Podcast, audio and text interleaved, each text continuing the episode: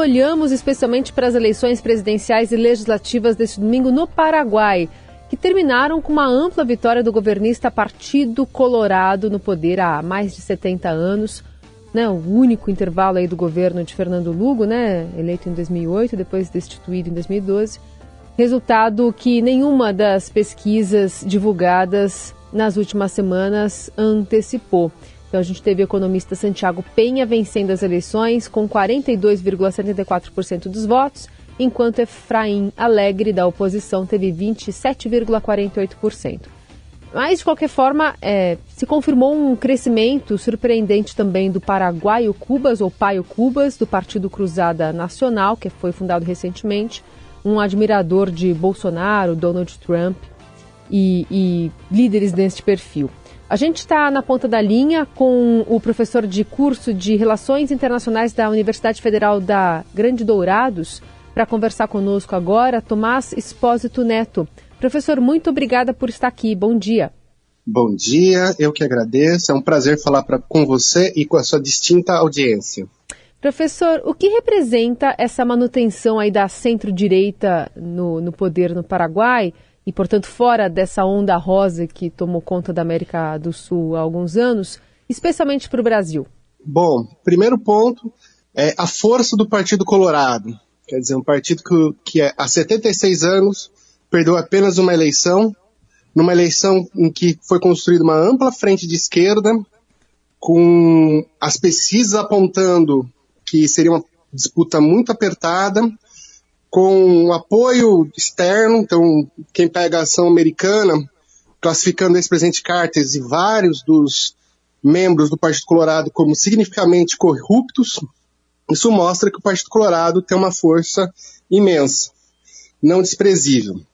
Segundo ponto é que o modelo de desenvolvimento paraguaio, focado no mercado e com um grupo é, associado ao Estado e, e, através do associado ao Estado ter garantias de bens e acessos exclusivos, continuará. Isso vai, vai levantar enormes dificuldades, por exemplo, para debates como saúde na fronteira, educação na fronteira, é, temáticas sociais tão caras, por exemplo, ao atual presidente brasileiro. E por fim, é, nesse momento vai ter, está no Paraguai uma discussão sobre qual eixo o Paraguai vai adotar. Se vai adotar o eixo da integração com a América do Sul, talvez passando por uma renegociação de Itaipu, ou se vai, junto com o Uruguai, passar por uma negociação direta com a China, tendo em vista um importante mercado é, de produtos agropecuários paraguaios. Isso no Paraguai é muito importante porque significaria romper com Taiwan. O Paraguai é o único país da América do Sul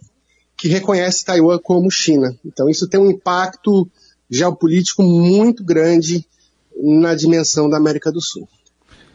Professor, o senhor citou aí Itaipu, tem uh, o acordo uh, da construção da usina, da exploração da usina, completa 50 anos e justamente esse período tem uma negociação uh, prevista. Né? O Uruguai nunca usou a totalidade da, da usina e, vem, e vende o excedente para o Brasil. Em que base o senhor acredita que esse acordo pode ser revisto? Bom, primeiramente lembrar que Itaipu faz energia pelo preço de custo.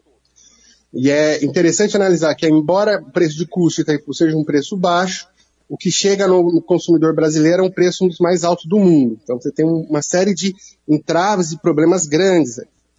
É, o acordo em si, o financiamento já venceu, em tese, isso significaria uma redução de 60% na tarifa de Itaipu. Então, o ex-presidente Bolsonaro reduziu a tarifa unilateralmente para 12, que seria o valor sem a, a parte da, do imposto, e recentemente o, as direções de Itaipu, tanto brasileira quanto paraguaia, adotaram um preço de 16 dólares é, em função é, uma tarifa temporária até que se resolvesse a eleição e voltasse às mesas de negociação. Esse é um tema complexo e vamos começar. O Paraguai quer o maior preço possível, ou pela cessão, ou, ou a permissão para a venda direta ao mercado brasileiro e a outros mercados. Segunda questão, o Paraguai quer rever uma série de questões de obras e outros aspectos envolvendo Itaipu. Terceiro, ele vai colocar na mesa uma série de temas correlatos, desde os brasiguaios, passando ratificação de acordo de proteção à propriedade das maquilas brasileiras no Paraguai, entre, entre outros temas. Isso vai estar na mesa. Do lado brasileiro, a opção é garantir uma energia segura a longo prazo, ao menor preço possível, a um preço colocado.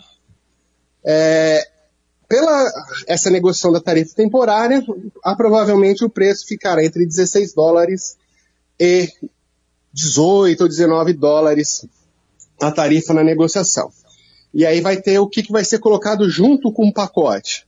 Então, já recebi informações, por exemplo, que, que o Brasil vai propor reequipar as Forças Armadas Paraguaias, vai propor um amplo pacote de apoio para manter uma tarifa em torno de 16, 17 é, dólares a hora. Importante, temos uma série de questões sobre Itaipu que podem e precisam ser resolvidas. Itaipu, como vocês sabem, é da década de, ela é o projeto da década de 70, o equipamento 70 80.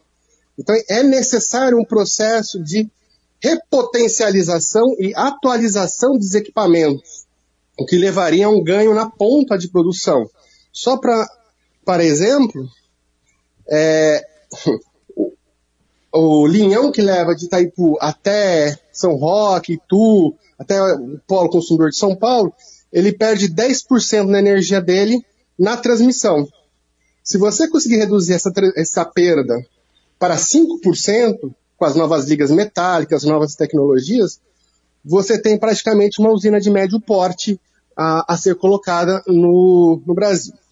Outro aspecto que vai ser levantado, e é um grande questionamento, é a questão da governança de Itaipu. Tá? Somente em 2019, após um laudo TCU brasileiro, o Estado brasileiro e o Estado paraguaio celebraram um, um acordo para começar a negociar, a verificar sistemas de check and balance, de controle sobre os gastos de Itaipu. Lembrar que foi na briga de Itaipu, pela diretoria de Itaipu, entre José Dirceu e Roberto Jefferson, que o Roberto Jefferson foi à imprensa e denunciou o mensalão. Então, é interessante ver que são vários aspectos nesse colocado. Fora as questões políticas envolvendo indicações né, de nomes aliados, enfim, de, de governo para Itaipu, que sempre acaba servindo como essa base aí de sustentação, né, para nomes é, dentro de, de governos. O senhor citou essas, é, esses pontos que vão ser levados em conta, mas o Brasil, é, tendo sendo obrigado agora a rever isso contratualmente, tende a, a abrir mais do que gostaria numa negociação com o Paraguai, até pela eleição de domingo, professor? Olha, é, no Paraguai Itaipu é algo muito sensível. Então eu, eu acredito que o governo brasileiro vai ficar entre 16 e 19 dólares.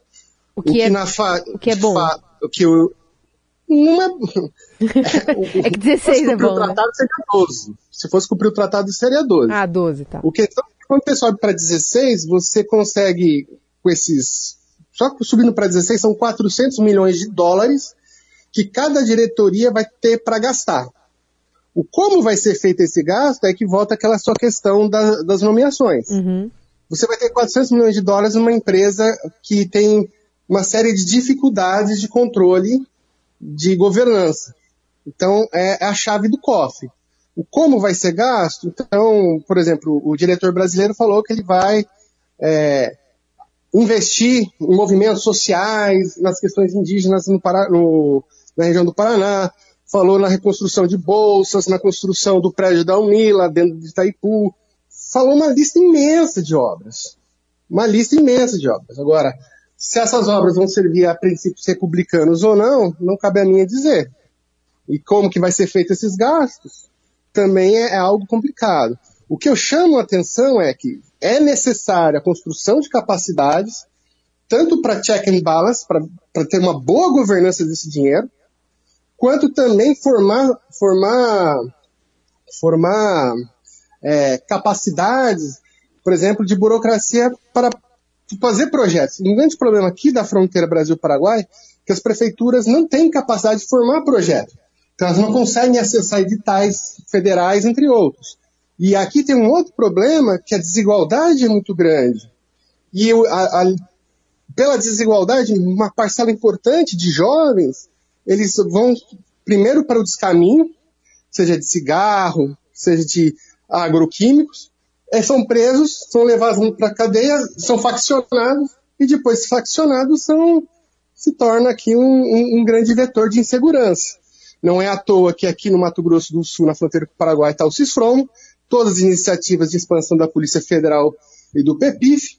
Os paraguaios reclamam muito da presença das facções brasileiras, que muito se fala do lado paraguai das armas e das drogas que passam pelo lado paraguai, e eles assumem essa responsabilidade.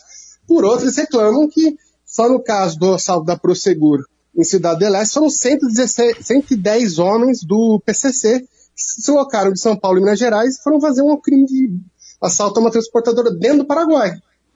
Então é algo que, que vai ter que ser discutido essa combate à desigualdade e essa forma de, de fazer o ajuste uhum. nas relações bilaterais.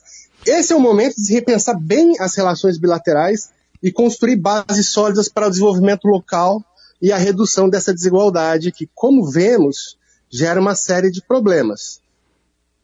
Professor, além dessa questão da criminalidade, tem a questão envolvendo até disputa de terras, né, agricultores brasileiros, situação dos chamados brasiguaios.